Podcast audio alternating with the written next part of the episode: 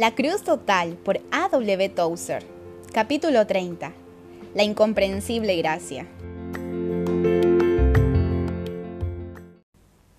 Aquí hay dos importantes verdades y quiero que las recuerdes para que la próxima vez que escuches a un profesor o a un predicador decir algo distinto, puedas acercarte y recordarle esto. La primera verdad es que nadie nunca fue salvo, nadie ahora es salvo y nadie será salvo a no ser por la gracia de Dios. Antes de Moisés nadie fue salvo a no ser por la gracia. En el tiempo que vivió Moisés nadie fue salvo a no ser por la gracia. Después de Moisés y antes que la cruz nadie fue salvo a no ser por la gracia. Desde el hecho de la muerte de Cristo sobre la cruz y durante todos los siglos que han intervenido hasta hoy, desde que Abel ofreció el primer cordero a Dios sobre un altar humeante, nadie nunca ha sido salvo por ningún otro motivo que no sea por gracia. La segunda verdad es que la gracia siempre llega a los hombres a través de Jesucristo. La ley fue dada por Moisés, pero la gracia vino por Jesucristo. Esto no quiere decir que antes de que Cristo naciera de María no había gracia. Antes que ocurriera, Dios obró con gracia con la humanidad al mirar hacia la encarnación y la muerte de Jesús. Ahora, ya que Cristo ha venido y está a la diestra del Padre, Dios mira hacia la cruz como lo hacemos nosotros. Todos, desde Abel en adelante, fueron salvos por mirar con anticipación lo que vendría.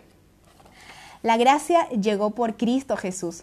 Toda persona que ha tenido la dicha de ser salvo, lo ha sido por mirar a la cruz. La gracia siempre nos llega a través de Cristo. No llegó cuando Él nació en un pesebre, pero sí llegó en el plan y tiempo perfecto de Dios. Ninguna gracia fue administrada por alguien excepto por Jesucristo. Cuando Adán y Eva no tenían hijos, Dios les perdonó la vida por gracia. Pero cuando tuvieron dos hijos, uno de ellos ofreció un cordero y con ese acto declaró, estoy anticipándome al cordero de Dios. Aceptó la gracia de Dios miles de años antes de que Jesús naciera y Dios dio testimonio de que fue justificado. La gracia de Dios tampoco llegó cuando Jesús fue bautizado y ungido por el Espíritu Santo. No llegó cuando Él murió sobre la cruz. No llegó cuando resucitó de los muertos no llegó cuando fue a morar a la diestra de Dios Padre. La gracia llegó desde la antigüedad infinita por los méritos de Jesucristo, el Hijo Eterno de Dios, al manifestarse en la cruz del Calvario a través de la sangre, sudor, lágrimas y muerte. La gracia siempre ha estado en vigencia desde el comienzo de las cosas. Si Dios no hubiera obrado con gracia, hubiera borrado completamente a toda la raza humana de la faz de la tierra, hubiese aplastado a Adán y a Eva bajo su talón en un juicio severo porque merecían tal castigo. Pero como Dios es un Dios de gracia, ya tenía elaborado un plan eterno, el plan de la gracia manifestado por el Cordero de Dios, que fue sacrificado desde la creación del mundo, como dice en Apocalipsis 13:8. Dios no tuvo que dar un paso atrás en su esquema eterno. Sencillamente, Dios siguió su plan original. Todo el mundo recibe alguna medida de la gracia de Dios. La mujer más perdida, el hombre más perverso, el criminal más sangriento, Judas, aún Adolfo Hitler.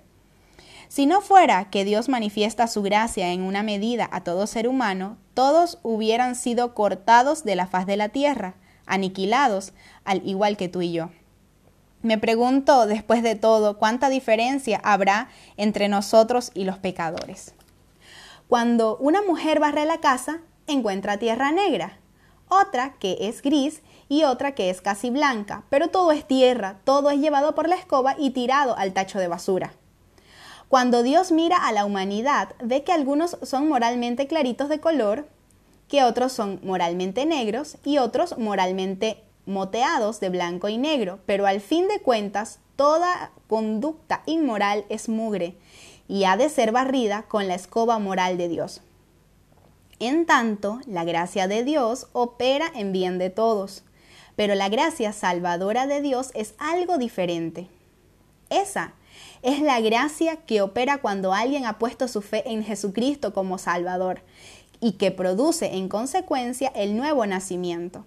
hay que recordar que la gracia general de Dios, no obstante, se detiene en juicio hasta que toda persona haya tenido la oportunidad de arrepentirse. La gracia expresa lo que Dios es. La gracia es la bondad de Dios que muestra sus cualidades de amabilidad, de buena conducta, voluntad, de cordial benevolencia. La gracia expresa lo que Dios es y Él es así siempre. Uno no ha de encontrar en Dios un estrato duro. Encontrará que Dios siempre es misericordioso para con todos. Nunca encontrará en Dios mezquindad, ni resentimiento, ni rencor, ni mal genio, porque estas características no existen en Él. Dios no tiene mala disposición contra nadie. Dios es un Dios de suma bondad, cordialidad y benevolencia. Sin embargo, todas estas cualidades obran en perfecta armonía con su justicia y con su merecido derecho de juzgar a todos. Yo creo en el infierno y creo en el juicio final de toda persona. También creo que habrá quienes Dios ha de rechazar por su falta de penitencia, pero su gracia no cesará. Dios extiende su gracia hacia todo su universo porque Él es Dios y no puede obrar de otra forma. La gracia de Dios es infinita, pero no quiero que trates de entender este concepto. En algunas ocasiones he tenido la osadía de predicar sobre la finitud y me fue muy bien. Digamos que a mí me pareció que me fue bien. Podemos medir la finitud en relación con nosotros, pero no con Dios. Nosotros nos movemos dentro del espacio y del tiempo, es decir, tenemos un sentido geográfico y un sentido de minutos, horas y años. Pero cuando hablamos de lo infinito, es con relación a un concepto o idea porque no podemos confirmar científicamente la idea de lo infinito. Dios nunca mide algo de sí mismo en comparación con otra cosa. Por ejemplo, Dios no mide su gracia en relación con su juicio, o a su misericordia en relación con su amor.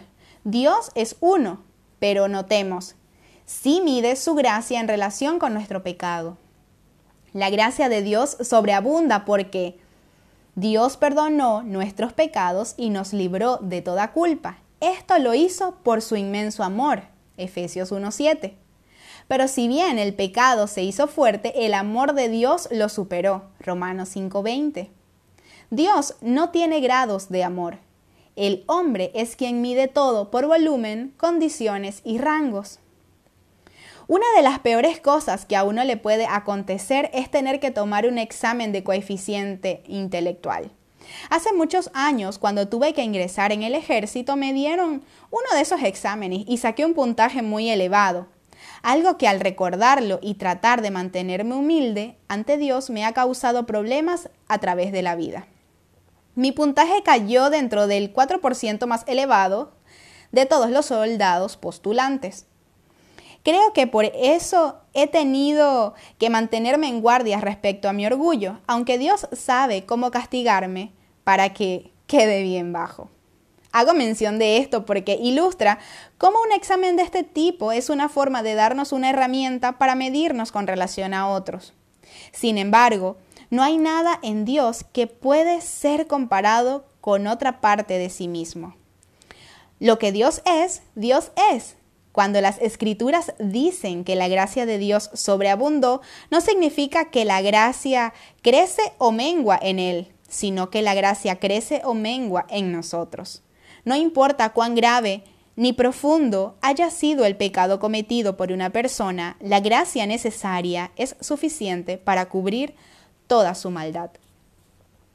El clásico escritor Juan Bunyan escribió las memorias de su vida y llamó a tal libro, que me parece uno de los mejores títulos jamás dado a un libro, La gracia abundante para con el mayor de los pecadores. Bunyan honestamente creyó que era el hombre que menos merecía la gracia de Dios, pero la gracia abundó. Para nosotros que hemos conocido la desaprobación de Dios o que estamos aún bajo la sentencia de, su desagrado absoluto y juicio de destierro eterno, la gracia es algo inmensamente incomprensible, una plenitud de bondad no merecida.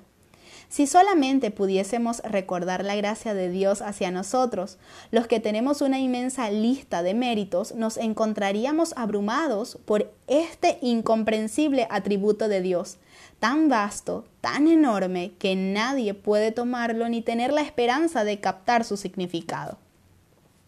¿Acaso Dios no hubiera soportado tanto si tuviera solamente una cantidad limitada de gracia? Si tuviera una limitación de cualquier cosa, pues ya no sería Dios. No debo utilizar la palabra cantidad porque cantidad sugiere medida y es imposible medir a Dios en cualquier dimensión. Dios no tiene dimensiones ni tampoco puede ser medido de ninguna manera. Las medidas son propias de los humanos.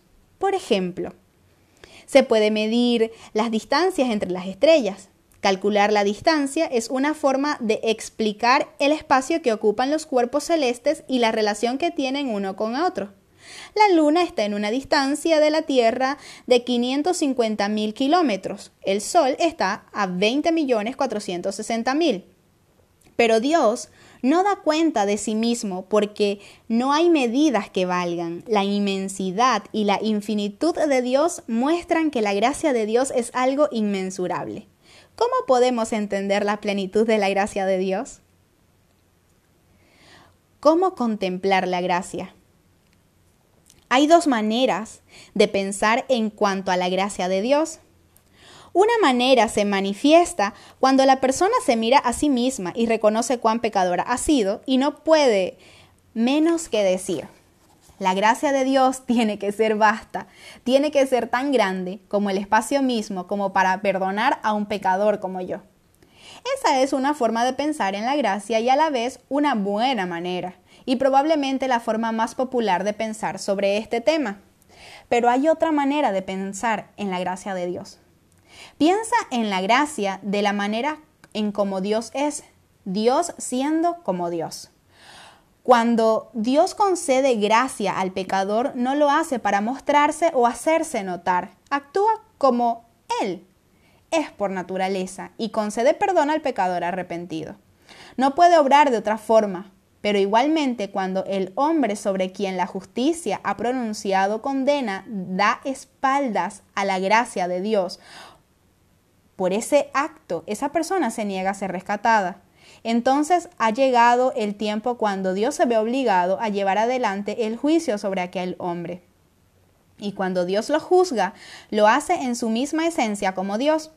Cuando Dios muestra su amor hacia la raza humana, actúa como es propio de su carácter. Cuando Dios juzga, también actúa como es propio de su carácter. No hay ninguna frustración en Dios al actuar de acuerdo con esas dos cualidades. A muchas personas les agrada hablar sobre la bondad de Dios y han llegado a ser tan sentimentales en cuanto a esta percepción que dicen, Dios es demasiado bueno como para castigar a alguien. De esa forma anulan el infierno. Pero la persona que tiene un concepto correcto de Dios no solamente ha de creer en el amor de Dios, sino también en la santidad de Dios. No solamente ha de creer en la misericordia de Dios, sino también en la justicia de Dios. Muchas personas se han ido a un extremo y escribieron libros y poesías que han influenciado a muchos a creer que Dios es pura bondad, amor y ternura. Es cierto que Dios es tan bueno que la infinidad no lo puede medir. Es cierto que Dios es tan lleno de amor que su amor es inmensurable. Pero Dios también es santo y justo. Entonces, no perdamos tiempo en escribir poesías fantasiosas sobre la bondad de nuestro Padre Celestial, quien es amor. El amor es Dios y Dios es amor y el amor es todo y todo es Dios y todo va a terminar bien. Ese sentimiento se escucha mucho hoy en día, pero es una enseñanza equivocada. La gracia es desatada a través de la cruz.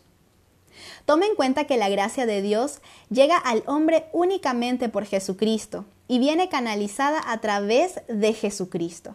La segunda persona de la Trinidad abrió ese canal y la gracia fluye libremente por él. Si quiero conocer esta gracia inmensurable, esta asombrosa bondad de Dios, tengo que ponerme bajo la sombra de la cruz. Tengo que llegar al lugar donde Dios desata su gracia. Tengo que mirar al lugar donde Jesús murió. La gracia fluye desde la cruz de su costado herido y es la gracia que ofrece salvación a toda persona. Juan 14:6 dice, Yo soy el camino, la verdad y la vida. Sin mí nadie puede llegar al Dios Padre. Pedro declaró en Hechos 4:12, Solo Jesús tiene poder para salvar. Solo Él fue enviado por Dios y en este mundo solo Él tiene poder para salvarnos. Por supuesto, la razón es que Jesucristo es Dios. La ley llegó a través de Moisés, pero la gracia llegó a través de Jesucristo. Vino por medio de Jesucristo porque no había otro que podía morir en sustitución por el hombre. Nadie más podía haber tomado forma humana y a la vez seguir siendo Dios. Y cuando Jesús caminó sobre la tierra y tocó suavemente a bebés y a niños, perdonó a prostitutas, cuando sanó enfermos y bendijo a miles, actuaba sencillamente como Dios actuaría en cualquier situación. En todo lo que Dios hace, actúa como sí mismo.